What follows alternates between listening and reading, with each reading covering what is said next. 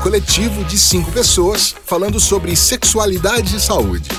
Ana Luísa Fanganiello, psicóloga, mestre em sexualidade feminina. Que hoje seria melhor, ao invés de falar sexo biológico, é sexo designado ao nascimento. Porque o sexo biológico, ele pode ser mudado a partir do momento que você faz uma cirurgia de uma readequação.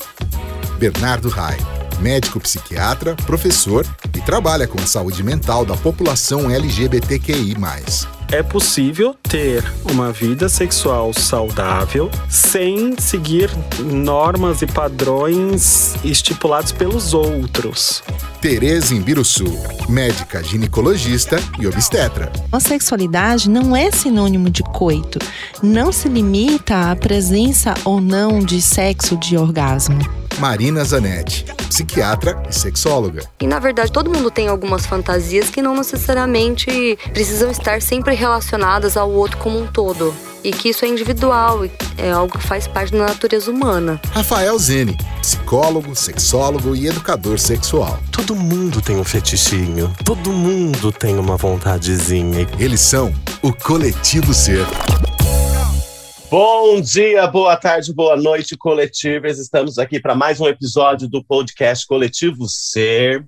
E hoje só a gente, porque a gente é bonita e gostamos de né, nos convidar para o evento. E debateremos hoje um assunto muito perguntado também nos nossos consultórios, nas perguntas, nas DMs e nos, nas sugestões de episódios, que diz respeito à sexualidade na gestação e no puerpério. Babado, hein, gente? Babado, várias perguntas aí. Meu nome é Rafael Zene, sou psicólogo e sexólogo clínico, educador sexual e faço parte do podcast coletivo Ser. Vai lá, bonitas, é com vocês. Tem você falou bonita? Não, você falou bonito. Tô falou bonita, eu sou linda. Vai lá, bonita, Bernardo, tá com a senhora. Eu, bonita eu tava ontem, querido, hoje eu tô maravilhosa. Bom dia, boa tarde, boa noite, coletiver, saudades de todas, todos e todos. Eu me ausentei no último episódio, por quê? Porque eu me ausentei, ué, acontece, né? Então é isso é porque eu sou bonita. Então, sejam todos muito bem-vindos e hoje vamos falar de assuntos polêmicos. Oi, gente. Sou Tereza Imbiruçu, sou ginecologista, obstetra. Então, eu acho que esse tema hoje é, eu vou conseguir falar um pouco do dia a dia, assim, né? Do, do consultório, que nessa pandemia a gente teve dois lados, né? Às vezes a gente vai achando que vai para um lado, daqui a pouco vai para o outro. Então, realmente tem muita coisa, assim, não tem uma um padrão único, né, que aconteceu aí na, na pandemia. Então a gente pode discutir bastante coisa. E é isso. Estou feliz aqui de estar com vocês de novo. Legal. Aqui é a Marina, sou psiquiatra e sexóloga. Estou muito feliz de estar aqui hoje também. E eu acho que é um, um tema bem interessante que a gente acabou vendo na nossa clínica e bora discutir aí várias coisas, eu acho que a gente tem muito a trocar. Vai lá, Ana. Olá, eu sou Ana Luísa Fanganiello, psicóloga, psicodramatista, sexóloga e mãe. Por isso, o enfoque desse final é para falar que, além da parte empírica que temos aqui para falar sobre, sobre essa questão do puerpério e a questão da gestação, também tem a parte clínica que temos muito a conversar e discutir aqui. Então, bora começar. Bom, gente, eu acho que para começar é como nascem os bebês, alô? Como nasce Bom, ou como acho... se faz um bebê, Rafa? Como nasce como... ou como se faz um bebê? Como, se, como, como, como que entra a sementinha? Não, gente, eu acho é no repolho. É, é no, no repolho. repolho. Ah, eu conheço essa lenda. Tem uma japonesa é assim. do pêssego. Tem a do tem, pêssego. Tem a, do, a da cegonha. A, a cegonha. Na realidade é o seguinte. A cegonha vem, pega o pêssego, joga dentro do repolho, e aí depois ela pega esse essas você pode pôr maionese também, essa salada, saladinha, não é? Agridoce, leva para onde? Para chaminé e o Papai Noel traz.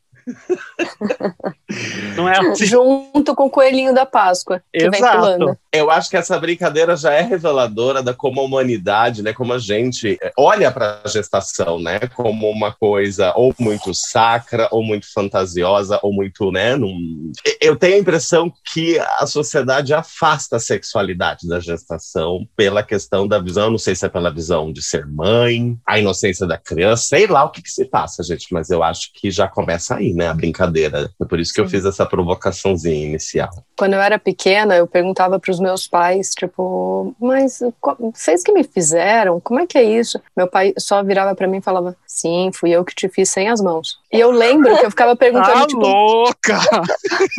que loucura, nunca entendi, fui entender depois. Maravilhoso. É outro membro, né? As mãos não, não são as mãos, nem os pés. Exato, não, outro é eu que te fiz sem. Ele respondia isso várias vezes, então, tipo, acho que eu até fui conversar com as minhas amiguinhas, falar, tipo, meu pai falou que me fez sem as mãos. Olha que legal. Ele é telepata. Exato, tipo, Jean Grey, né? Professor. Xavier, alguma coisa assim, ó. Oh, Scott. loucura, loucura. Mas eu fico pensando, sabe? Hoje a gente sabe como é que acontece, né? Mas e lá antigamente, que não se tinha uma explicação, né? Muito lógica, muito certa, muito científica. Imagine que loucura as primeiras pessoas que engravidaram. Deus me Como que livre. realmente aconteceu, né? Como que essa barriga está crescendo? De onde que vem isso? Eu, às vezes eu, eu paro para pensar assim, lá nos primórdios, o choque que não deveria ser, de repente você perceber que sua barriga está crescendo e você começar a sentir alguma dor de algum lugar e, e, e é uma coisa instintiva, né? Você fazer força e sair um outro, uma outra pessoa dentro da sua barriga. Então, Mas eu imagina acho que eles deviam. primórdio, né? Mas eu imagino ter que eles deviam observar os outros animais também, né? Os outros. Não sei, eu fiquei pensando aqui, tipo. Eu pensei nisso, mas antes eu queria fazer um parêntese. Vocês não estão vendo, mas a gente está vendo. A Tereza, ela tá assim, tá rolando um vento na cara Um dela. vento. É a própria. Beyoncé. Ela tá muito Beyoncé. Plena! Arrasou, tá um anjo assim. Gente, outra coisa, a gente tá cada um com uma um cor. anjo, você apareceu. Vocês repararam que a gente tá meio. Rainbow. meio Eu tô, eu tô bem comunistinha, né? Uma, Percebeu? uma janela, gente. Eu tô morrendo de calor, tô entrando na menopausa, eu acho. Paulo. Mas, gente, Mas- ah, Mas voltando eu acho que isso que a Marina falou, eu, eu fico pensando nisso também, sabia? Talvez das pessoas, elas, elas observam a natureza, observavam a natureza. Então, elas talvez elas não entendessem, sei lá, uma menina que engravidava com- na época, né, 10, 11, 12 anos, talvez ela não entendesse o que acontecia, mas sempre tinha alguém mais experiente, mais velho e tal, que talvez explicasse. Né, mas eu acho que deve ser um algo meio estranho mesmo, assim. Eu particularmente não tenho útero, então não posso dizer qual é a Eu acho sensação. estranho né? até hoje, gente. Mesmo a medicina explicando tudo, a gente sabendo. Gente, é uma pessoa sendo feita dentro da outra. Tipo, É, eu aprendi Eu na física que um átomo não ocupa o mesmo lugar que o outro, já começa assim. Então, é, eu já acho um. Se a gente pode usar a palavra milagre para alguma coisa, a gestação eu já acho milagrosa porque é muito louca. É muito louca. Eu fiquei pensando aqui em duas coisas. Uma coisa é, eu não acho que isso seja só antigamente. Eu acho que hoje em dia ah, ainda existem muitas crianças e adolescentes que não tiveram educação sexual e que acabam engravidando e que também não percebem o que, que é gravidez. Eu acho que isso ainda tem esse lugar de tipo, o que está acontecendo comigo? Essa, esse corpo que, né? Tá mudando, não tô entendendo. E a outra coisa, bem que o Rafa falou de gestação muito louca, eu lembro que, que eu falava, e eu falava isso pra Tereza, né, que, que acompanhou a minha gestação, que aquele negócio de meu corpo, minhas regras, tipo, vai pro espaço. É, tipo, não é meu corpo, não são minhas regras. Tipo, tem um ser aqui dentro que tá causando. E aí? O que, que eu faço com isso aqui? Porque, tipo, meu, minha barriga ia pra um lado e eu queria ir pro outro. É, eu acho que a gente vive num, num esquema hoje em dia, né? Que a gente acha que a gente tem muito controle das coisas. E eu acho que a gestação, ela vem para balançar, assim. Tipo, falar, olha, pera lá, você não tem, assim, tanto controle. Porque eu acho que é uma, é uma aposta ali. Você não sabe quem vai nascer, como vai nascer. é um evento super. No começo, se vai nascer. Exato. Então, eu acho que realmente, para a gente, acho que para nós seres humanos é um negócio muito louco mesmo, porque totalmente sair da zona de conforto. Assim. Por outro lado, eu vejo assim, quando quando eu já atendo as mulheres que, que já tiveram os bebês, né, os primeiros meses, principalmente, que são os meses ali de adaptação, é, é uma frase que eu ouço muito do tipo, ah, eu gostava quando estava aqui dentro, porque aqui dentro eu conseguia levar comigo, aqui dentro eu sabia o que estava acontecendo, era como é, era mais seguro quando, quando estava dentro de mim, eu poderia ir levando onde eu fosse, né? Então, a partir do momento que nasce, que começa a andar, que começa a ter um, uma vida própria, né? Existe essa Autonomia, segurança. Né? Então, quando você está, está gestando, por mais que vocês tenham falado assim dessa questão do se perder um pouco o controle, mas na relação mãe-filho, né? Existe um controle maior quando está dentro da sua barriga. É como se você fosse mais capaz de cuidar, quando está dentro da barriga do que quando está fora, porque fora já tem um mundo aqui fora, né? É o processo uma... simbiótico que Freud propõe isso. Né? Exato, né? eu ia falar isso. É o processo simbiótico. da psicanálise, né? É, porque pensando em vida, né? É um ser que está dentro de você e não pertence a seu corpo, né? É, é, é que nem a célula que está unida ali.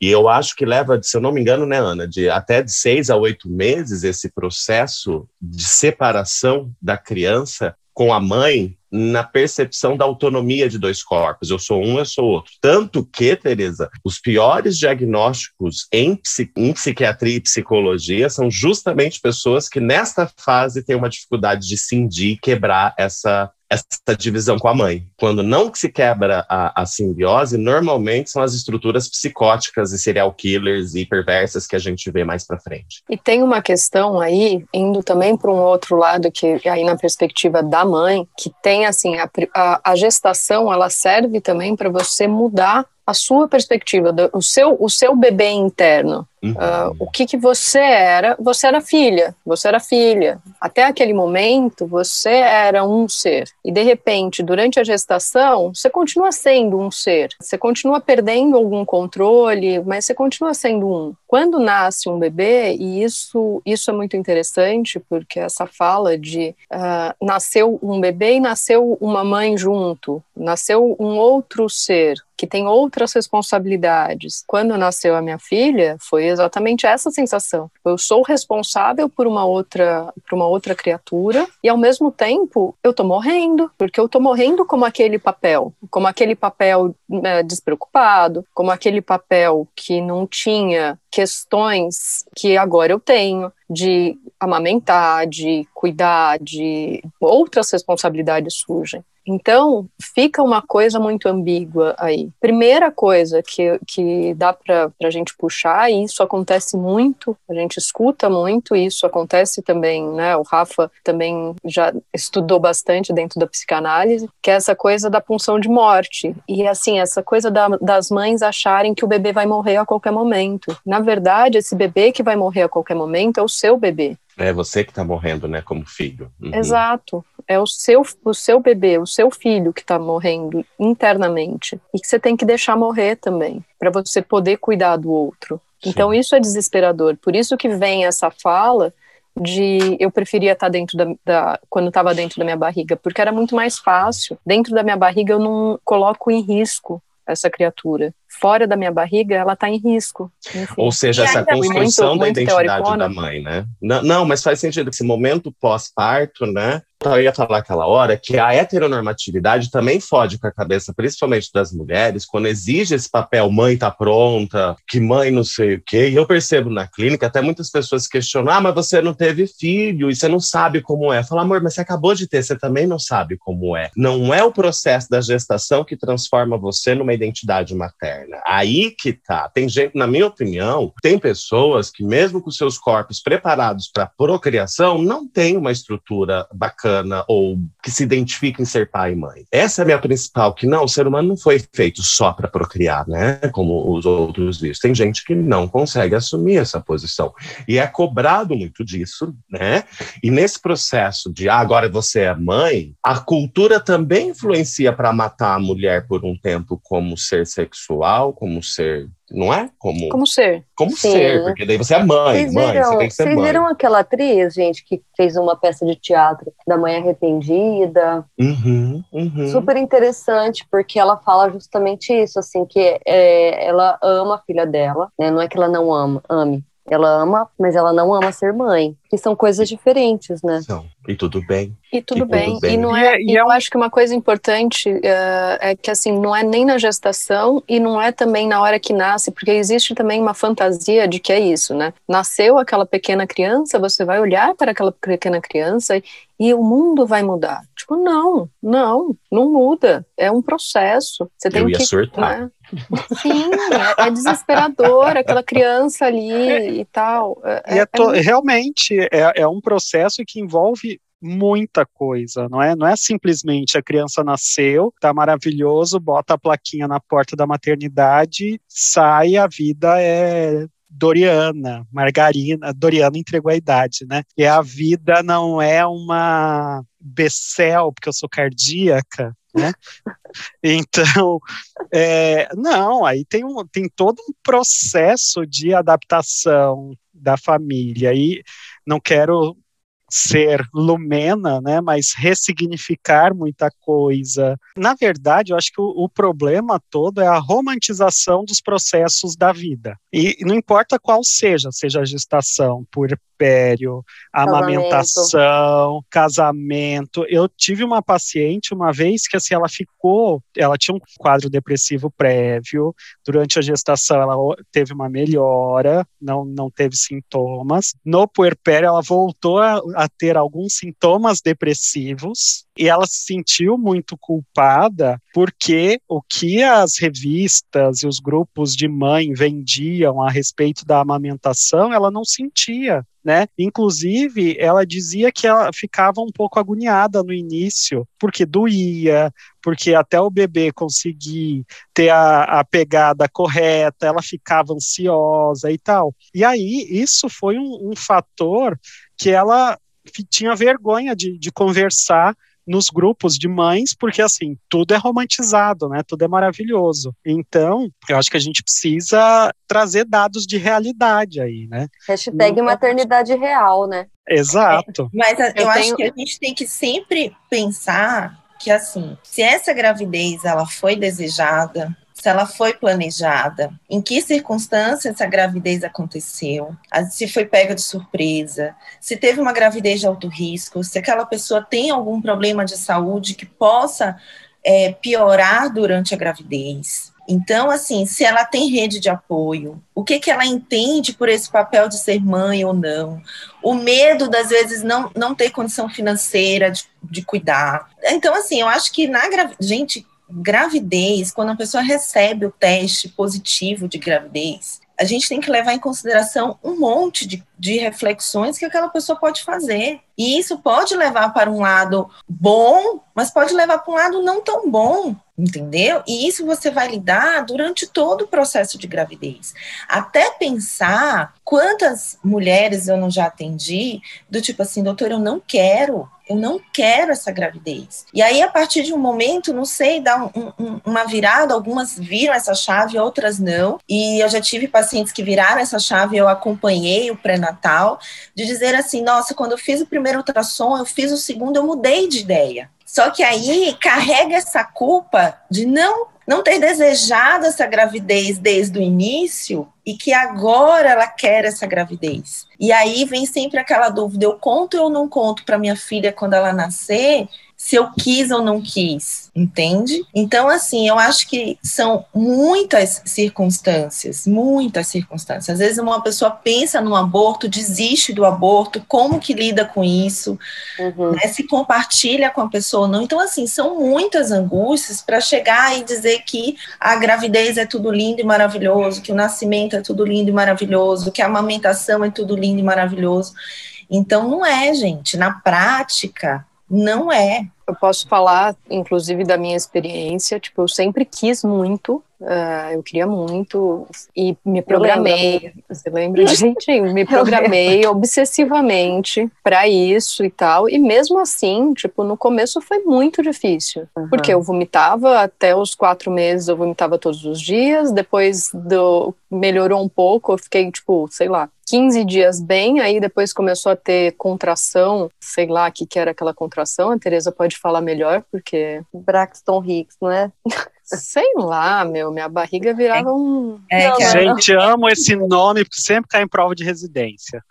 Braxton Hicks. É. Explica pra gente o que, que é isso. O que é um Braxton Hicks? de treinamento também, né?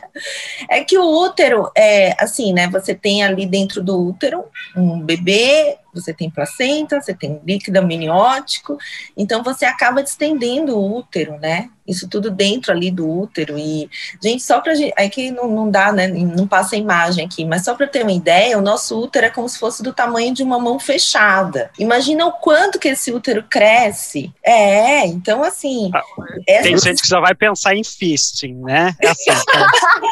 Ai, que horror! Cada um usa as ferramentas que tem para entender. Nossa, mas, e é isso causa dor ter no, Essa distensão pode causar dor, né? Porque o útero, às vezes, ele começa a ter uma contração. O útero é um músculo, tá? Então, esse útero, ele começa a ter uma contração. E isso pode causar um desconforto. Algumas pessoas sentem mais, outras pessoas sentem menos. Então, pode. É, tem pessoas que sentem a gravidez toda, tem pessoas que vão sentir mais no final da gravidez. Tá. Então, a, e no meu caso, eu senti a gravidez toda. A Ana sentiu bastante. É dor, e, Ana? É. E aí era, eu... era dolorosa, era, eram umas contrações dolorosas, tipo, tanto é que no meu parto mesmo, eu dilatei até 8 centímetros sem saber que eu estava dilatando, porque eu achava que, era, que aquilo era normal. Meu Deus! Sim, é, foi, exato. Querida, essa daí ó, é daquela parideira, sabe? Aquela Aquela que roll, agaça, pronto. Não é, é não, aqui, foi, aqui foi no isso, interior tipo, porque eu não sabia. Isso. Não, mas eu não sabia, eu achava que isso aí era normal, que, que, tipo, que não tinha dilatado nada, porque eu senti durante toda a gravidez esse, essa, hum. essas contrações, e eram contrações fortes. Eu lembro, e eu lembro que, tipo, a gente atendendo o grupo lá no, no Afrodite, fazia, tipo, umas contrações bizarras, minha barriga fazia uns brô, a Tereza punha a mão assim e falava, não, não, tá tudo bem. Só que depois eu vim saber que não. Eu vim saber que tava ela se preocupava. tudo bem, sim. Tava um, era o processo natural, tava tudo bem. Não tinha nada patológico acontecendo. Não, mas eu, eu vim saber não que é, ela Tereza. se preocupava nessa hora. É, ela... não tava nascendo. Eu queria colocar a mão para saber se era uma contração efetiva de parto. Não era. mas ela mas, se preocupava. Gente, Isso que é... eu ficava, tipo, e ela com essa cara plena de Beyoncé aí, toda, né? Tipo, Nossa, tem que difícil uh. isso, hein? Você tem que estar com a cara Hum. É. E isso, assim, no, no, no atendimento de uma forma geral, a gente tem que ter esse, esse jogo de cintura, né? Porque a, a grávida ela já tem muitos medos muitos medos, ela traz muitos medos. E, inclusive, nessa época de pandemia, né, a gente sente, assim, que, que esse, esse medo, ele vem, vem maior. Eu fico pensando, assim, que loucura você tá gerando uma vida e, ao mesmo tempo, você tá recebendo notícia de número de morte cada vez maior e tal. Então, você vai na contramão. Como que eu posso estar tá gerando uma vida, né, esperança, vida, luz e tal, e aí, ao mesmo tempo, a gente está nesse mundo em que as pessoas só falam de morte, de doença. Uhum. Então, é uma contramão. Né? Até mesmo quando a gente pensa em sexualidade, quando a gente pensa na vida sexual dessas pessoas, Sim. o quanto que a gente não tem um impacto, né? Tipo assim. Porque é, sexo é, é uma pulsão de vida, né? É. Filho é uma pulsão de vida. E a é. gente tá assim, morte, morte, morte, né? Luto, luto, luto. Muito morte, doença. Mas aí eu acho que por isso que tem essa ambiguidade, porque tem gente que vai entrar nessa punção de morte e, e se prender a ela, de não, não quero transar, não fico aqui embotado afetivamente, né? Eu fico aqui preso nesse lugar de não, não consigo, não consigo viver, não consigo sair disso. E tem uma outra parte que vai falar assim: meu, tá todo mundo morrendo, eu preciso viver, pelo amor de Deus, eu vou sair transando. Então eu acho que fica nessa ambiguidade aí, do tipo, ou eu, eu saio transando ou eu emboto. É, né, e é interessante a gente, só para os ouvintes entenderem, que quando a gente é, é, traz a pulsão de morte, a pulsão de vida, que são conceitos psicanalíticos, não quer dizer necessariamente que todo mundo tem que seguir a pulsão de vida. Isso é muito individual, até para o assunto que a gente está entrando, de que, como é, vai ser individual a sexualidade na gestação, esses processos de quem se embota, às vezes é um tipo de proteção, não é uma doença, entende? Porque pulsão de morte não quer dizer que a pessoa quer morrer. Quer dizer que ela quer se resguardar, guardar o máximo de energia possível, sabe, proteger a sua individualidade e muitas vezes faz parte de um processo saudável de evitar uma depressão, evitar um transtorno de ansiedade, evitar alguma coisa mais, entende? Então é, é muito individual como cada um lida com isso. Eu tenho paciente que está morrendo com as libido lá em cima, tipo, transando, transando, querendo, querendo, querendo, e tem gente que não veio vontade em toda a pandemia. E um ponto, Rafa, é que não necessariamente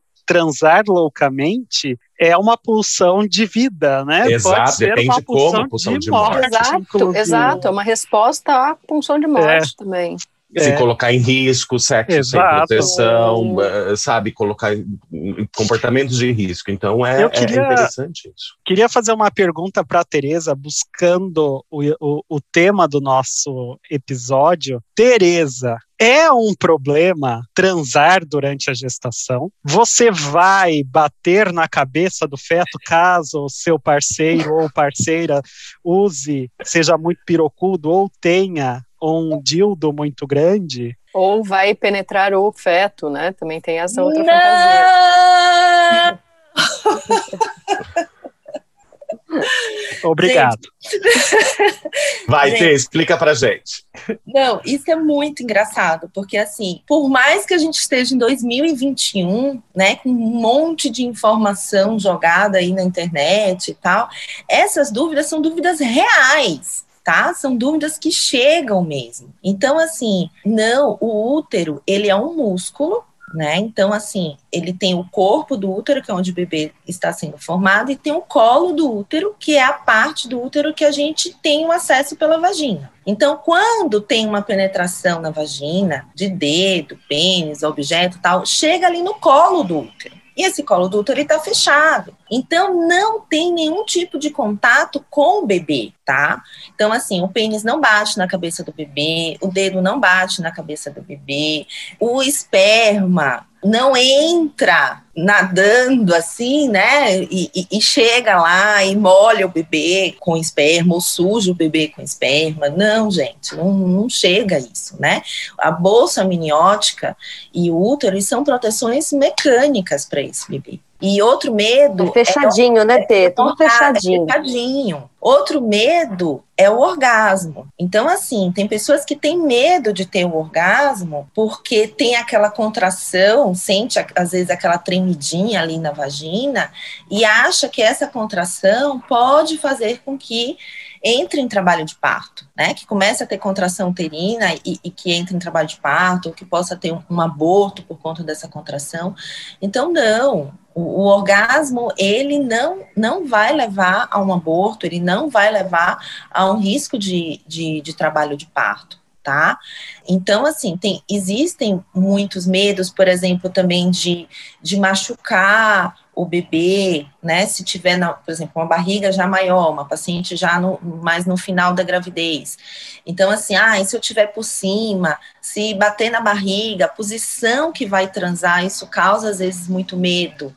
Do tipo, ah, se eu tiver pulando em cima, se, se alguém tiver deitado em cima da barriga, isso pode dar desconforto, né? Pela pressão em cima do útero, mas não que vai machucar o bebê, não que vai chegar no bebê, porque, de novo, esse útero ele tem uma proteção mecânica. Agora, tem algumas raras exceções, né, que a gente orienta não ter relação sexual. Então, por exemplo, uma pessoa que rompeu a bolsa, é uma pessoa que está com uma placenta baixa, com risco de sangrar, então, aí a gente pede para não ter relação sexual. Quem está com uma dilatação nesse colo, que é essa parte do útero que fica para a vagina, uma dilatação precoce. Então, tem pessoas que, que dilatam mas... esse colo 2, 3 centímetros, né? Tereza, mas aí são situações, assim, pensando na curva, né, de Gauss ali, né, pensando no maior grupo de pessoas, né? Então, essas são situações que não acometem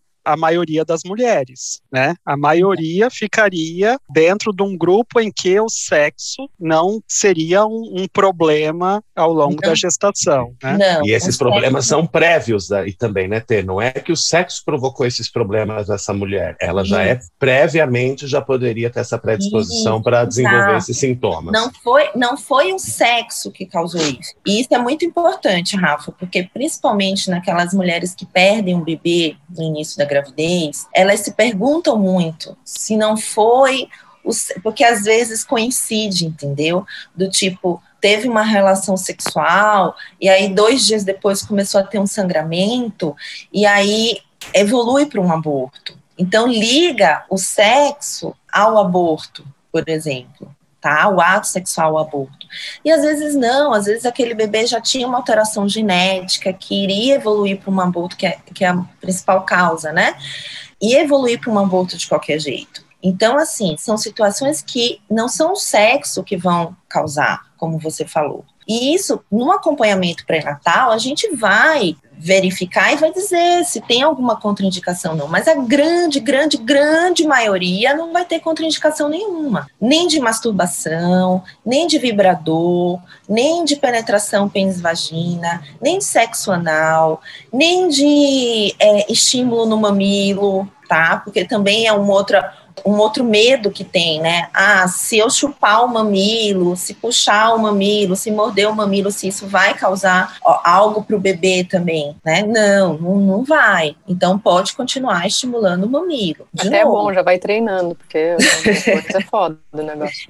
Quando houver uma contraindicação, quando houver uma proibição do ato sexual, é, o obstetra vai falar por quê, né? Vai ter uma situação é, clínica obstétrica em que o obstetra vai falar, olha, nesse caso a gente não vai poder transar por, por X dias, X tempo, e aí depois vai reavaliando. Também não significa que vai ser, às vezes, a gravidez inteira, assim, às vezes é só um período, tá? Agora, o que, que eu acho importante, a gente, já que a gente está falando da sexualidade? De ver que a gente tem os dois lados. Tem mulheres que grávidas elas vão ter um desejo sexual maior e tem outras que não. Então, assim, aquelas que, por exemplo, a Ana que contou, né, no início tem muito enjoo, tem muito vômito, às vezes a sonolência, aquela sensação eterna de como se você estivesse cansada, como se você estivesse pesada, com preguiça, vai afastar um pouco da, da atividade sexual. Tem Sim. outras que vão passar por esses primeiros meses de uma forma melhor, né? E aí tem um desejo maior às vezes tá? Nesse, nesse início aí da gravidez. Ah, tem nem uma questão... vomitava que nem um chafariz, como é que eu vou ainda me sexualizar? Exato, então nesse, esse, esses primeiros meses, tem pessoas que não aguentam, gente, entendeu? Não aguenta sentir o cheiro. Tem, tem pessoas Exato. que não sentir o cheiro do, da, do parceiro, entendeu? Do, eu já ouvi isso. Do parceiro também, né? Quarto, durma é. no outro quarto, sai de perto. Eu já ouvi muito esse negócio do cheiro do parceiro, é quase que tem um ladinho fala, desgraçado, eu tô assim por sua causa também. Meu, você sabe que isso, você sabe eu que... Eu tô vomitando quando, quando agora eu vomitava, causa. Exato. Gente, quando eu vomitava, eu tinha, eu tinha muita raiva não. do Maurício, né? Eu tinha muita raiva dele, porque era isso. Eu falava, meu. Foi aí que você bateu nele? Não, não foi nessa hora. Começou a violência. Mas não, foi aí, foi depois de uma conversa que a gente teve e, tipo, isso ficou explícito. Eu falei para ele, eu falei, meu, eu tô com raiva de você, eu tô ficando, tô ficando muito brava, porque é como se você tivesse feito isso, tipo, como, como se isso fosse, fosse teu também, e você não tá vomitando, você tá aí pleno, né? Nossa, estamos essa, grávidas, essa estamos grávidas do teu cu. É. Desculpe meu o Essa comparação é, é muito visível, assim, tipo assim, eu estou vomitando, ele não está vomitando. Eu estou mudando o meu corpo, meu corpo, né? Uhum. Quando chega no segundo trimestre, começa a crescer a barriga, meu corpo está mudando, o dele não está. Eu, eu, eu tenho que parar de beber, eu tenho que parar de beber, eu tenho que mudar algumas medicações. Eu, não, eu, eu, eu super compreendo uma raivinha, tipo, Mas da onde é aí... é igual aqui. Mas uma das coisas que a gente, uma das coisas que a gente conseguiu, conseguiu balizar foi que aí ele limpava a privada todos os dias, ele limpava o banheiro e a privada todos os dias, porque, tipo, já que eu ia vomitar, eu tinha que vomitar num lugar limpo, né? Então, e aí, tipo, isso, ele limpava a casa inteira, ele deixava tudo muito, muito organizado, porque já que eu ia fazer um globo ocular dentro da minha barriga, ele também ia ter que fazer outras coisas. Vocês me fizeram lembrar de uma paciente, uma paciente jovem, muito inteligente, inteligente, médica. E daí ela me falava o seguinte, durante a gestação dela: Olha, Rafael, eu, eu, ainda bem que eu tenho a teoria para me lembrar que eu não quero me divorciar, mas eu quero me divorciar agora porque eu tô morrendo de ódio. É, é, é o saber médico que tá me mantendo nesse casamento, porque ele não me fez nada, mas eu tenho raiva dele. É comum ouvir isso mesmo, de que, Sim, tipo, é e não é justo, não é dividido. Muito. Não, não, não é. E teve uma, teve uma outra, um outro um outro episódio que também foi muito bom, que eu virei para ele. eu virei para ele e falei assim: "Olha, séria, séria, tipo, porque eu estava realmente vivenciando aquilo, tá? Eu preciso que você me passe as suas senhas do banco e tudo o que você faz durante o dia, porque eu preciso controlar a sua vida, porque eu não tô conseguindo controlar a minha. Então eu vou controlar a sua. E aí, tipo, ele, é, tá, vamos pensar sobre isso. Eu já pensaria assim, gente, ela quer as senhas, ela vai me matar. Total, total. Tipo, mas era isso, era tipo, meu, eu vou controlar a sua vida. E, e, era, era, era tipo, eu vou controlar a sua vida. Eu vou controlar alguma coisa, porque eu não tô controlando nada aqui. Então eu vou controlar a tua vida. Tipo. Legal eu levantar acho que como é uma é, é, eu acho que como, essa discussão dos homens pensarem. É, porque como é uma construção em tese, né, de, das não, realmente é das duas pessoas, porque as duas pessoas que conceberam ali um, um neném, tipo, a mulher carregar isso, né, e sentir todas as alterações do corpo e tudo mais, fica meio injusto, né? Meio? Não, e eu fico pensando em outras coisas ao longo da história, né? Que uh, olha como a gestação é louca para mulher. Porque lá atrás, daí, se você engravidasse antes de um casamento, você estava fudida socialmente. Mas se você, depois de casar, se você não tivesse um filho, você também estava fudida. Começa aí. Então, é uma, né? Daí depois, esse negócio da responsabilidade de cuidar. Hoje a gente vivencia ainda uma questão de que é, é, é normal um homem abandonar um filho, mas é super anormal uma mulher abandonar o filho. Porra, gente, é só a mulher que faz isso? É, e, e eu acho que a gente tem que pensar também em outras situações, né? Do tipo, é, o quanto que isso tem um impacto na vida sexual, né? O quanto que esses, esses questionamentos, essas reflexões, né? Qual o meu papel de, de mãe, porque sou eu, porque só, né? no meu corpo, como muda, tudo. Tem várias questões. Tem aquelas pessoas que fazem tratamento para engravidar, né? Que tentaram engravidar por muito tempo. Gente, esses casais, muitas vezes, são casais muito sofridos. São casais, às vezes, que eu, eu, eu nunca esqueço uma gestante que eu atendi, ela estava na décima primeira Ai. Tentativa Gente. de gravidez. E ela estava em vigência de abortamento dessa décima primeira. E aí eu lembro que ela dizia assim: se me pedirem para ficar de cabeça para baixo, para segurar, eu fico. Se vocês quiserem que eu durma de cabeça para baixo, eu durmo. Então, assim, são pessoas muito sofridas que passam, às vezes, por, esse, por longos tratamentos para engravidar.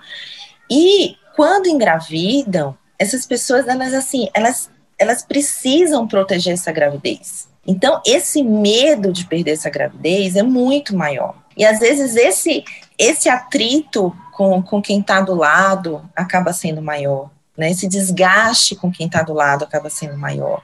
A vida sexual acaba ficando mais comprometida. Tipo assim, essa pessoa não quer transar mesmo. E ela não quer transar, às vezes, não, por medo né? Por todos esses medos que a gente está falando. Então, pessoas que passaram muitas vezes por coitos programados, então já, já vem naquele sexo muito mecânico para procriar, né? Com o objetivo de procriar, com o objetivo de ter filho, com hora marcada, com temperatura corporal medida, com muco, com teste, com exame de sangue, com exame de ultrassom, para ver se está ovulando mesmo e tal.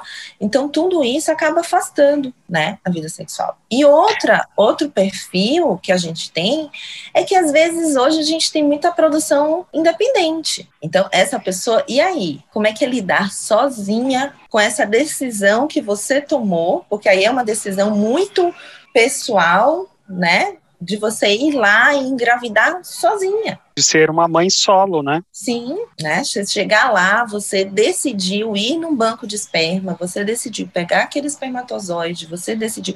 Então, essa é uma decisão muito assim, desejada, planejada, calculada, medida, e você vai estar sozinha, né?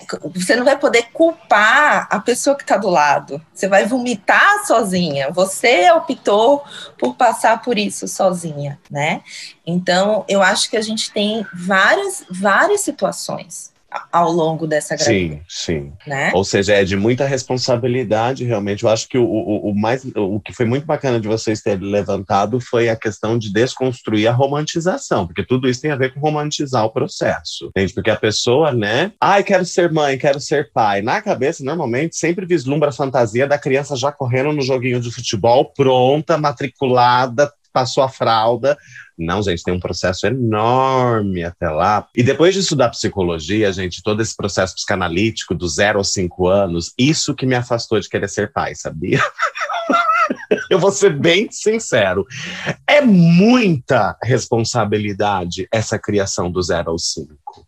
Cada detalhe, não é querer assustar os ouvintes, mas é querer assustar porque é uma decisão muito que a gente fica pautando, né? A gente fala de heteronormatividade, né? Falando que até das questões homossexuais, ah, porque não é Adão e Eva, que não sei o que, são todos textos que vêm um, né, de um lance de, de procriação e que você tem que se reproduzir, que é a função de todo mundo. Novamente, tem gente que não veio para esse mundo para ser pai e mãe. Tem até bicho, você já viu os homossexuais pinguins? O que, que acontece? Eles cuidam de crias que são órfãos por morte de algum pinguim, mas de vários que são abandonados. Então, se até no reino animal tem bicho que rejeita, o que, que é o ser humano com a capacidade de raciocínio, né? Exato. E assim, né, Rafa? Agora na pandemia, a gente viu as pessoas refletirem mais, eu acho, sobre isso. Essa questão, quero ser mãe ou não quero ser mãe, né? Quero ter uma família grande ou quero ter uma família com um filho só. Eu acho que a pandemia jogou muita, muita essa realidade na cara, do tipo assim, tá, eu não posso ter uma babá agora, porque estou em plena pandemia, eu não tô, posso ter uma pessoa para me ajudar a arrumar casa, porque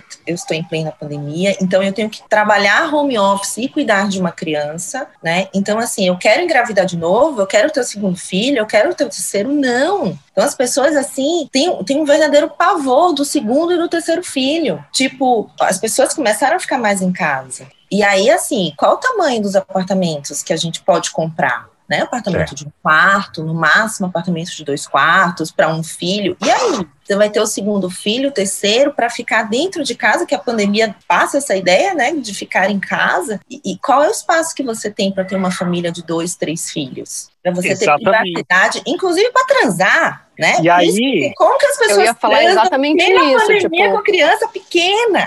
Eu ia falar e aí vem uma pergunta para transar. Que, exato, que aí transa. pensando no nosso episódio mais uma vez, o título era Sexo durante a gestação e o puerpério. Doutora Tereza em Biruçu, tem-se de manter resguardo, não tomar banho e não lavar o cabelo, porque tinha isso, lembra que não podia lavar cabelo? Dieta, dieta, tem, tem que fazer tem dieta. Tem que fazer a dieta no puerpé. Chinelinho ah, é? com meia. Não, não pode tomar café quando você está amamentando?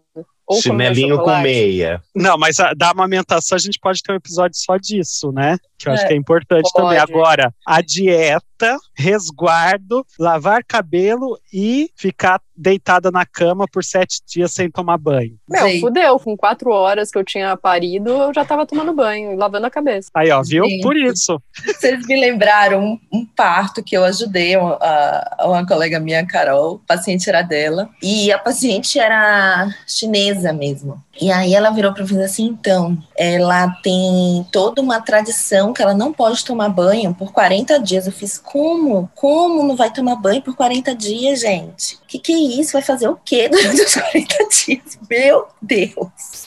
Né? Então, assim, você vê que é uma coisa bem cultural, né? A gente não, não tem essa noção do que, que é lá fora. Mas, assim, não, gente, vocês podem tomar banho, vocês podem comer, tá? Só assim, essa questão do resguardo, né? Essa questão de, de há quanto tempo depois para transar. Aí tem várias situações. Primeiro, se foi um parto normal, natural, vaginal, né? Se teve alguma complicação ou não, se precisou fazer levar ponto ou não, né? Você fica sangrando geralmente uns 40 dias. Esse útero, ele fica, o colo do útero, ele fica um pouco mais aberto durante esse tempo. E é um, um, um período em que você tá também, assim, aprendendo a lidar com aquela, com aquele bebê que nasce, você tá com os hormônios ainda muito altos, então essa vontade de chorar, essa labilidade emocional e tal. Então, assim, tem uma questão física, né, do útero ali um pouquinho mais aberto, do sangramento, que isso pode aumentar o risco de, de infecção na relação sexual, isso pode aumentar o risco de desconforto, de dor e tal. Mas tem uma questão emocional também, né? Então, esses, primeiro, esses primeiros 40 dias são, assim, fundamentais para você entender o que que é aquele choro do bebê é fome, é sono, o que, que não é, né? Aprender a amamentar. Você também chora mais, você tá mais. é, você não tem tempo nem de escovar o dente. Então, assim, é, é muito difícil. Esses primeiros dias são muito difíceis, né? Então, o sexo realmente não, não tem espaço. E é lembrar que é uma cirurgia, é um procedimento. Você ficou nove meses com o negócio crescendo dentro de você, daí sai ali, seja por cesárea, ou verdade, seja por parto assim, natural. O parto natural, ele tem uma recuperação muito mais rápida, muito Tá. melhor, entendeu? Esse número mágico, 40 dias de pós-parto, alguns falam 45 dias, é mais por esse tempo que a gente vê de sangramento mesmo, Aham. né? E de, a gente chama assim, de involução desse, desse útero, porque ele cresceu durante nove meses, então ele está voltando ali ao tamanho normal e, e leva um tempo para isso, né? Cesárea já é um- um- uma cirurgia, é uma barriga aberta. É. A gente fala cesárea, mas é uma cirurgia, é uma barriga aberta.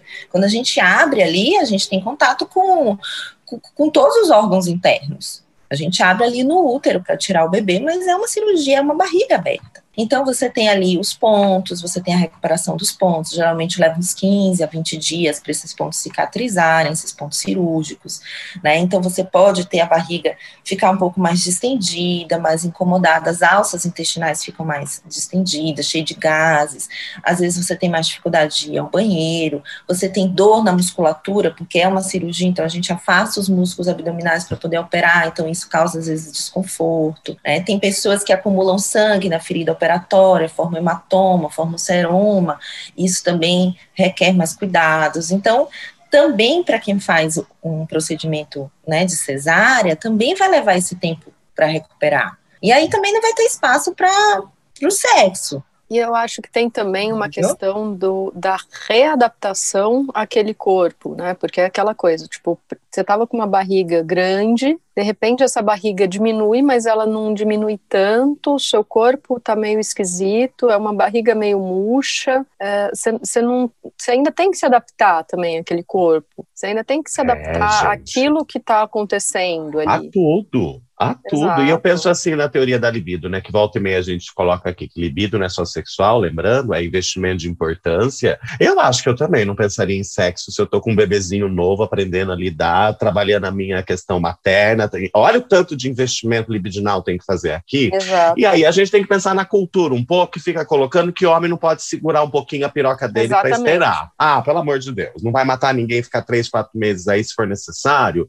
Vai lá, bate uma punheta também, né? Porque a gente tem que desconstruir que não pode falar não para homem. Exatamente. Tipo, e, e, muitas vezes uh, essas puérperas vêm com essa, com essa queixa de tipo, putz, mas meu marido tá, tá insistindo para transar. E, e tipo, eu, eu, tive uma, uma paciente uma vez que, que ela veio com isso assim, tipo, meu, tô pensando em pedir para minha. É, tô pensando em pedir para é. minha ginecologista me proibir de. Já, de já vi isso. No, me dá uma Vezes, é, é mesmo, gente? Ah, pelo amor de Deus, eu levaria um divórcio nesse atestado. Porque o meu marido, porque o meu marido tá insistindo e falando, contando os dias. Ai, tipo, que tava contando os dias, olha, já deu 38 dias, hein? Daqui dois dias a gente já pode transar. E ela desesperada, tipo, desesperada, tipo, não quero. Não Dá pra quero colocar uma observação Mas era só ela falar assim. assim, ah, quer transar, tá bom, mas olha, depois da gestação eu fiquei com um fetiche que é de usar uma cinta pênis. É isso que eu ia Então, falar. Bota uma observaçãozinha lá embaixo, ó. É Também quero transar, mas o seu cozinho vai rolar. Desde que Exato. ela penetre o orifício do marido, não o Exato. Quero não, gente. Esses não. heterotopzera, Com a Exato. mamadeira de piroca, inclusive, né? E, e Não, mulherada, não se exijam desse, desse papel de, de ter que corresponder ao desejo do seu parceiro. Você tem que encontrar o seu desejo para ambos encontrarem uma forma de se encontrarem no, né, no meio do caminho e ambos serem satisfeitos. É mito esse negócio que homem gosta mais de sexo do que mulher. É mito esse negócio de que homem precisa mais de sexo do que mulher. Tá? Então vamos E é uma parar de. construção social de que Opa! homem busca busca na rua o que ele não tem dentro de casa. E para mim, isso que abre margem para estupro, sabia? Esse negócio de colocar o homem nesse comportamento, eu acho que isso que abre muito margem para estupro, essa, né? Que para mim tem até uma banalização da, da questão. Nossa, ai, coitado, né? Se- Não. É, eu, Não. eu acho que a, a Ana falou num ponto também que eu acho super importante, que é a questão da recuperação do corpo, né? Então, essa é uma exigência, gente, é, é tão cruel isso, tá? Eu já tive, assim, várias, duas coisas, assim, que, que me marcaram, duas frases de pacientes minhas. Uma que virou assim para mim no segundo dia, ela ainda estava na maternidade. Aí eu, fui passar visita, ela virou para mim e falou assim: "Ai, doutora, meu marido virou para mim e disse assim: "Tem certeza que não tem mais nenhum aí dentro? Essa sua barriga tá tão grande? Será que não vai diminuir? Vai levar quanto tempo para essa barriga diminuir?" Ai. Então, assim, a mulher estava internada ainda, não tinha nem recebido alta, tá? Então, gente, tem horas que dá vontade, de você dar dois tapas na cara da pessoa, entendeu? E dizer assim, acorda, para, como é que você, você não tem a menor sensibilidade de ver que existe Na pessoa, no caso do marido, tá? meses- Não da, da mulher. Não, claro. Você leva nove meses, né? O útero é um músculo. Você leva nove meses distendendo esse útero.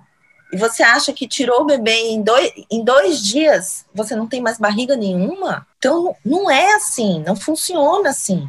Entendeu? Isso não, isso não é verdade, gente. Então, leva tempo para recuperar esse corpo, tá? Leva tempo para você para você é, voltar ao seu peso normal, para você voltar a vestir suas roupas. Calma, vai vai voltar. É uma fase. Eu acho que a principal palavra assim é uma fase, tá? E eu acho que uma coisa importante que a Tê falou do leva tempo é, é assim, cada corpo vai ter o seu tempo. Uhum. Porque também muitas vezes vem essa coisa do tipo, quanto tempo? Dois meses? Seis meses? Quanto tempo para já me programar? Cada corpo vai ter o seu tempo. O importante é você se respeitar também dentro disso. Respeitar o seu ciclo, respeitar a sua vivência, o que que você tá, tá entendendo como esse, como esse momento. Tem muita coisa aí mudando. Então, assim, cada um vai ter o seu tempo. Bom, eu vou fazer o papel de chata, vou fazer um resumão, por favor, contribuam com o resumão, porque a gente tem uma questão hoje do Coletivas Respondem, não é mesmo? Então vamos lá.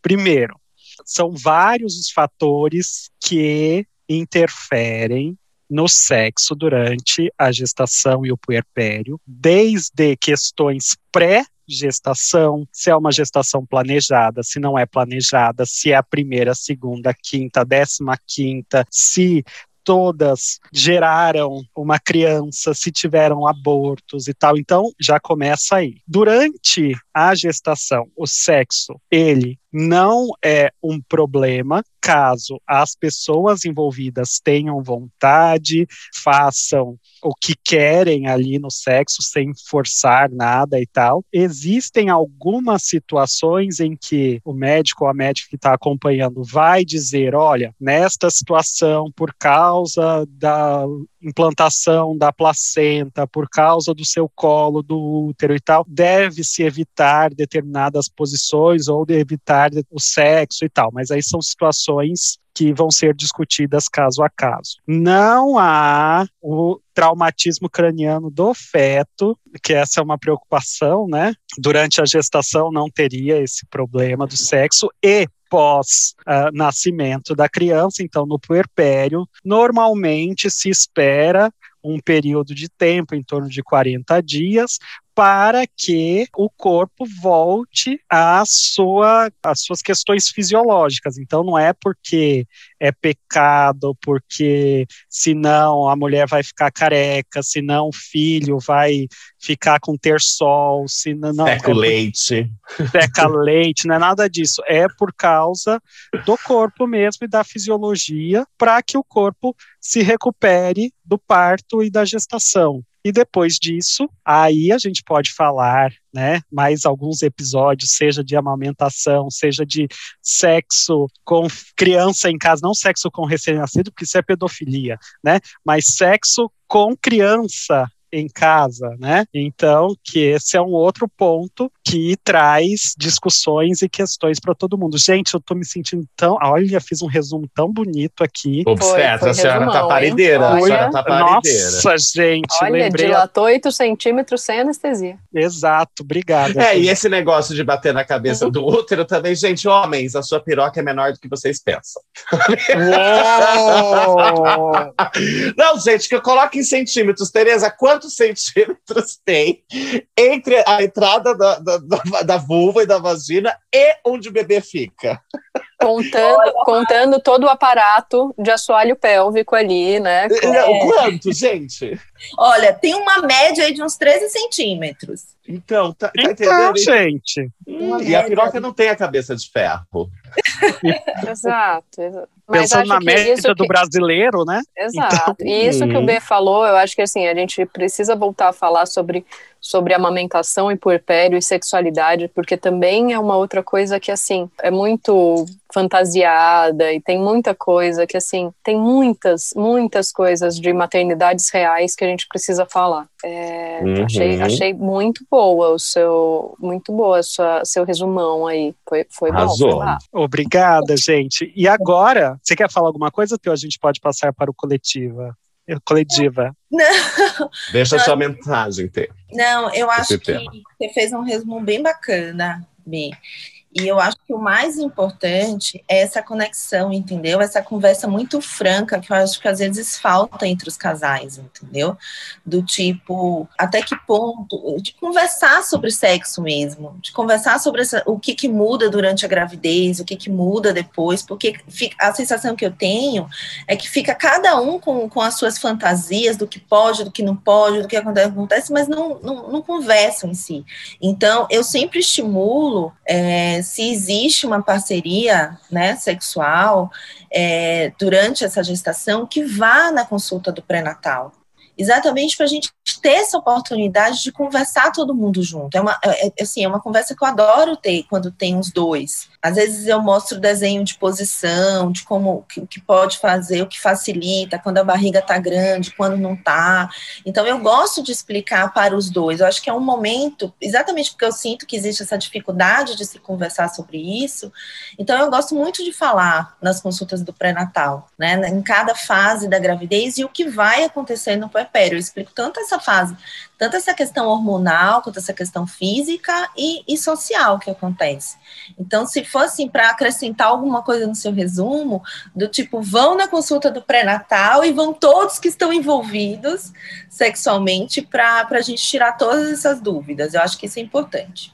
É, e outra coisa, gente, não é querer defender o nosso peixe, mas já defendendo, façam terapia também. Não é não existe um botãozinho mágico que vai te transformar em pai e mãe apenas pelo detalhe de estar grávidos. Isso é um detalhe perto de o que é uma maternidade, uma paternidade. Então, façam terapia. Eu acho que não resume também que a Ana citou no início sobre a, a revisitar essa posição, né, trazendo em teoria o complexo de Édipo. Você passa de novo pelo complexo de Édipo quando você tem filho, e não é tão simples assim. Se fosse, gente, a teoria psicanalítica é o quê? Teoria da sexualidade. Olha o quanto é importante esse momento da gestação, dos primeiros meses e, e dos primeiros anos de vida na, na, na, constituição da pessoa e dos pais também. Então, façam terapia, busquem ajuda para esse acompanhamento. Não é porque está doente, porque está mal, não, mas para se preparar. Arrasou. Ótimo. E agora a gente, agora a gente vai ter, eu ainda tenho esperanças da gente ter uma música própria, assim, um jingle, coletivas respondem, alguma coisa assim. É... Uma coreô. Tem que ter, claro. Uma coisa tipo e hoje temos um questionamento que Ana Luísa Fanganiello, sim, ela é parente daquele túnel que tem ali no final da Paulista. Uhum. O, túnel, né? o túnel foi é, minha avó. Oh, Nossa, é, que doida. Mas é, é, um. Olha que interessante, sua avó tem um nome masculino. Não, não, não. É, é o túnel, entendeu? É tipo a passagem da vida. Ah, tá. Nossa, Ai, que medo, morre se passar ali. Ah, isso tá aparecendo. Depois a gente conta, quando a gente estava em Praga, num congresso, que o rio fluía para o mar. É uma coisa assim que a Ana não estava muito é... bem lá. É, né? Ela estava ótima. Tava é, ótima, é verdade, ela estava muito boa. A gente passou muitas horas procurando o rio, né? Muitas é. horas procurando muitas o rio e muitas horas fluindo com o rio. Exato. Isso, isso é o mais Mas, importante. Vamos ao Coledivas Responde Ana Luísa Fanganiello. Ela recebeu alguns questionamentos sobre a mesma temática ao longo desta semana. E, Ana, quais foram esses questionamentos? Questionamento sobre se eu comer algo específico, eu mudo a, o sabor do meu sêmen ou dos meus das minhas dos meus fluidos corporais. Fluidos corporais. Por exemplo, abacaxi, se eu comer em excesso, posso fazer o meu esperma ficar doce? Fica essa pergunta. Questionamento. Eu só vou dizer uma coisa. Eu, se comer muito abacaxi, me dá afta.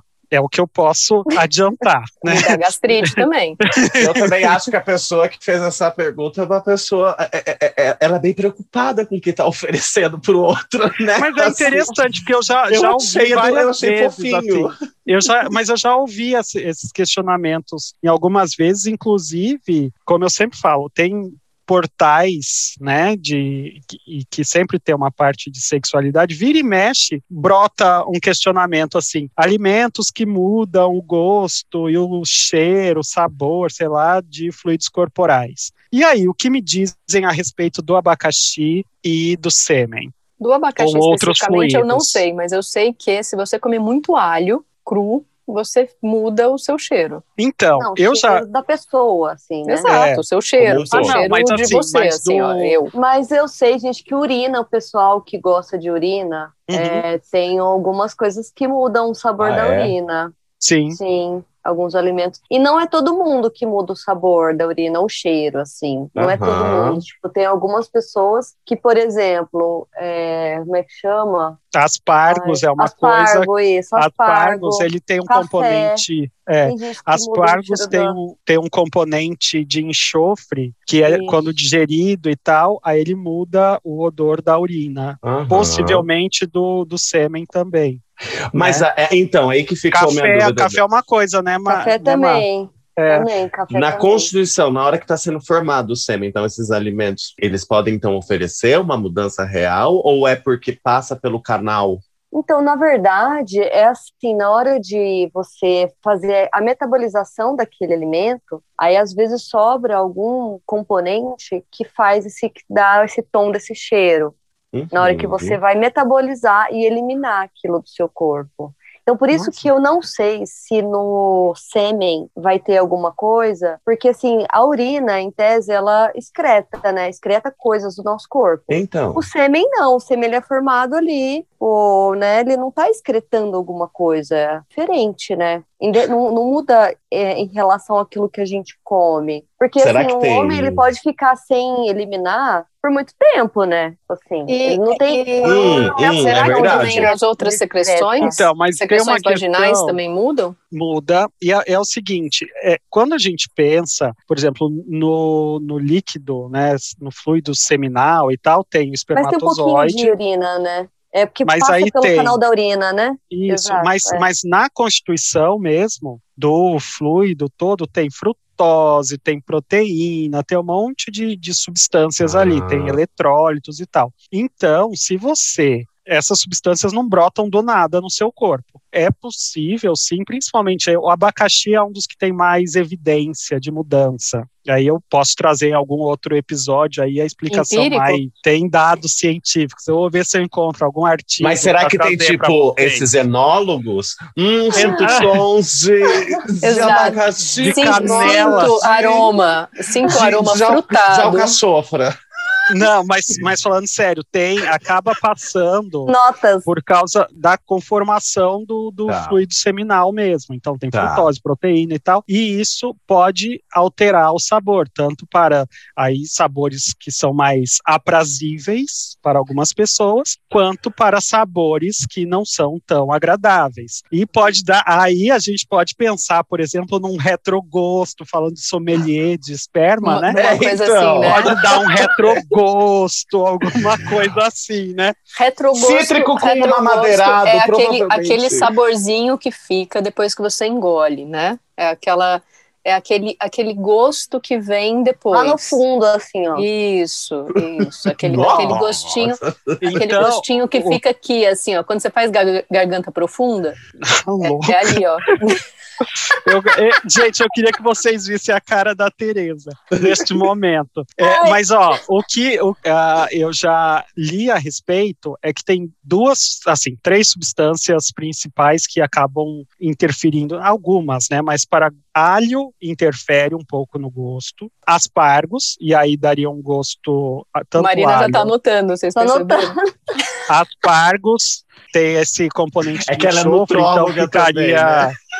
Ficaria talvez não muito agradável. Eu tô achando bem Abacaxi. interessante. Abacaxi, e aí daria um, um gosto mais agradável e tal, mais adocicado, e que a ideia é que você consuma suco de abacaxi, alguma coisa assim, 24 horas antes da produção ou da entrega do material, aí você pode, né? E canela. Mas eu acho que assim, antes do material você tem Canela. que você tem que ejacular Canela então também. aquele material antigo. vai se re- remetabolizando ali, né? Ah, Mas eu acho que é, se quiser, né? se livra do material antigo, bebe liga o suco de, né? Bebe Gente, é tipo beterraba. Sabe aquele momento que você esquece, quase morre do coração no outro dia? Gente, tô morrendo por dentro. Gente, Eu tô uma endoscopia. Quem nunca esqueceu Quem de nunca? comer uma beterrabinha né, no dia anterior? É, e quase real, liga para as amigas médicas, tô morrendo. Real. Mas Real. é isso, gente. Então existem alimentos que causam o- a Sim, mudança de alteração. sabor do sêmen. Eu sempre Tá. achei que tem cheiro Olha de só. cândida pra mim. Hum. É igual o líquido amniótico. Vocês já, repararam que o líquido amniótico tem cheiro de cândida também? Eu nunca tive a oportunidade de pegar De um pegar, líquido de fazer de- de- amniótico e- sentir o aroma, o aroma agradável de um líquido amniótico. E para quem é de outro, Vários banhos de líquido amniótico. É, então.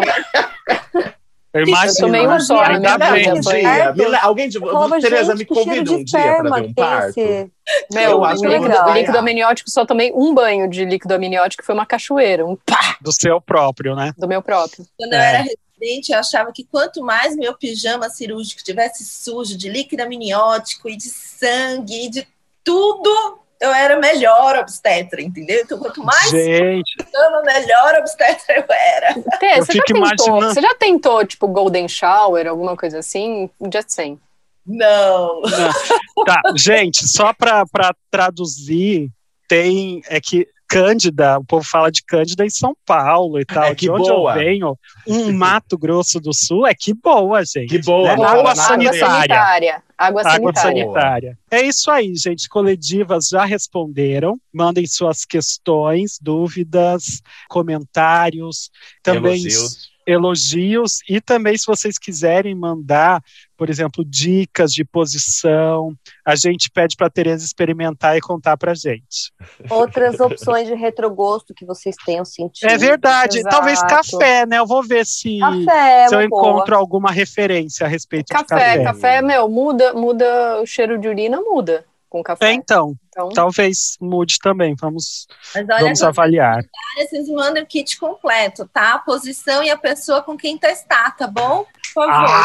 Arrasou! Tá. Tereza devolveu na. Nossa, mandou bem, miga. Devolveu vitamina C também. Vitamina C da vida Gente, se a Tereza tivesse na CPI, ela ia ser daquelas assim, que você fala bom dia, ela já fala pá, bom dia na sua opinião. Bom dia na tua fuça. É isso aí. Arrasou, gente. Adorei, Eu viu? tenho- Aprendi eu- várias coisas. Vamos. Eu ah, diga, tenho um, um dos coletivos, coletivers, mandou um beijo, falou que é para desejar um fora Bolsonaro em nome dele, que é o, o Luizinho, que fez PUC, é, psicologia na PUC. Ele falou que era pra. Luizinho. Um beijo, Luizinho, Luizinho. Luizinho. Ah, é verdade, é Luizinho. Luiz, Luiz Eduardo Lemos, eu acho. Você Não, já que virou. Luizinho. Um beijo. Virou Luizinho. Luizinho. Um beijo, Luizinho. Fora Manda um Bolsonaro beijo, pra você. Tereza, pro Luizinho. Beijo. Beijo. Pronto. Pronto. Gente, é isso. Foi nosso episódio de nós mesmas lindas, arrasando, não é mesmo? Uhum. Dia 100. Sim, né? estava, né, eu, eu gosto dos nossos episódios nós conosco. Eu- Eu também, que a gente fala mais, né? É. Porque quando não, Senão quando vira tem outra CPI, pessoa, porque É, a quando tem outra pessoa, mais. a outra pessoa fala. E aí a gente É. não fala. Então, quando E é só a aqui- gente, a gente fala porque não tem outra pessoa pra falar, E né? aqui eu não, eu não me obrigo a ser simpática, né? Quando tem Ah, é verdade. É, a eu gente não, pode não ter fico, a gente. e eu não fico tendo que ler nome de ninguém. Ah, Nossa, gente, traumatizada. Alô. Tá, eu- é. Isso a gente vai Eu ter que discutir também. nos bastidores.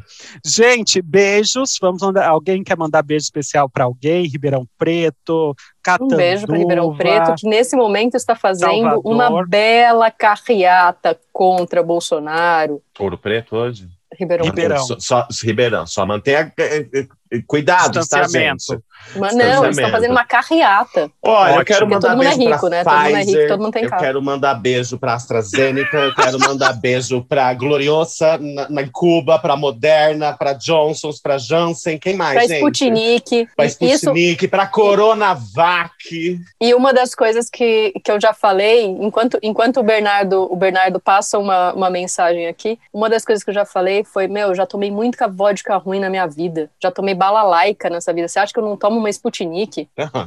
Querida, já tomei. Natasha, Balalaica. Exato, Né? Sputnik, Corotinha. toma com gelo. Toma com gelo. Manda aí que eu tomo. Lembra, Ber, no último carnaval a gente tá. Seguro. No último carnaval, a gente tomou um negocinho, que eu não vou falar o nome da marca, mas é porque no carnaval é muito difícil banheiro, né, gente? Então não dá pra ficar enchendo de, de cachaça, de, de cerveja. Daí a gente tomou um negocinho, lembra, Ber, daquela bebidinha que é ruim feito capeta? Que, que é desse Não, tamanho, mas você é, fica louca né? rápido. Ah, querida, mas é muito ó, tem- eficaz, né? É altamente Eu eficaz. acho que eu não, Não, peguei eu sou uma- na época do carnaval por causa dessa bebida. por causa do álcool 70 da bebida. Mas assim, depois eu Hum. também posso contar minhas dicas de carnaval. Eu não saio bebendo qualquer coisa, eu sempre saio com, com uma mochilinha É, Né? a gente faz com isso. minhas bebidas. Não, mas É eu tô isso, falando gente. isso antigamente. Gente, a gente precisa era, terminar. Quando a gente era. A né? Tereza tem plantão. Beijo. Verdade, gente. Beijo. beijo pra. beijo, ó, Campo olha lá, ó, Grande, ficou- beijo eu, eu não vou conseguir ler essa. Eu não vou conseguir ler esse, esse nome aqui. Desculpa. O pra Rafa Daichi. Sanko. Onde tá? Um Manda beijo no para- site. É porque ele falou todas as indústrias farmacêuticas tem que mandar para que eu trabalho. Ah, Daishan, beijos! Japonesinha fofa! O Rayon. Daishan, hayo gozaimashita, arigatou gozaimashita, nihongo desu? É isso aí. Um beijo, pessoal. Um Um beijo. beijo pra todos Foi coletivos. ótimo. Se cuidem, mantenha distanciamento social, usa a porra do álcool gel e da máscara e vamos E se você estiver em Portugal, beijinhos grandes. Vacinem-se. vacinem-se. E Né? juízo, Se você estiver em é Portugal, pra beijinhos usar. grandes pra vocês. Beijos grandes. Beijinhos grandes, eu acho maravilhoso. Beijinhos Eu acho grandes. lindo. Beijos. Beijo, Brasil! Beijo, Beijo. mundo! Tem camisinha beijo- também, se quiserem engravidar, tá? Beijo, terra plana. Beijo, terra plana.